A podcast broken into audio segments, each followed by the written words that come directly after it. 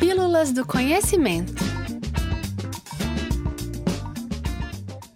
Você sabe o que é cosmogonia? Desde os tempos mais remotos, o ser humano tenta entender a origem de tudo. De onde viemos, para onde vamos, como surgiu o universo. Chamamos essas crenças que buscam dar sentido à nossa existência de cosmogonias. O termo tem origem de duas palavras gregas: cosmos, que quer dizer universo, e gignomai, que remete a nascimento. São narrativas que explicam a criação do mundo e dos seres humanos.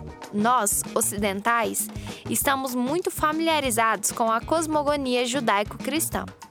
Ela aponta Deus como criador de tudo e Adão e Eva como os primeiros seres humanos. Mas existem muitas outras histórias. Outra cosmogonia famosa por aqui é a greco-romana, os deuses do panteão povoam nosso imaginário até hoje, mesmo séculos após o fim do império. Há narrativas, no entanto, não tão conhecidas assim. Para o povo maia, que habitou a América Central, os deuses criaram o ser humano a partir de um milho sagrado.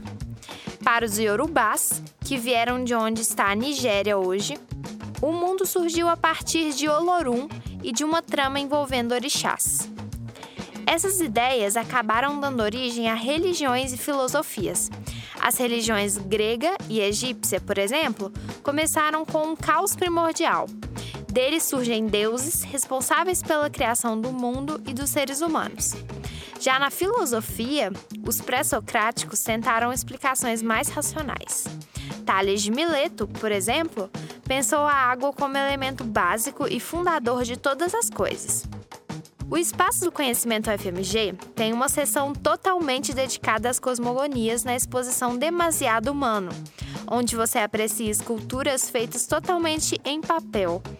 Além disso, dá para escutar cada uma das narrativas em sua língua original. Venha conhecer! O museu fica na Praça da Liberdade, no coração de BH.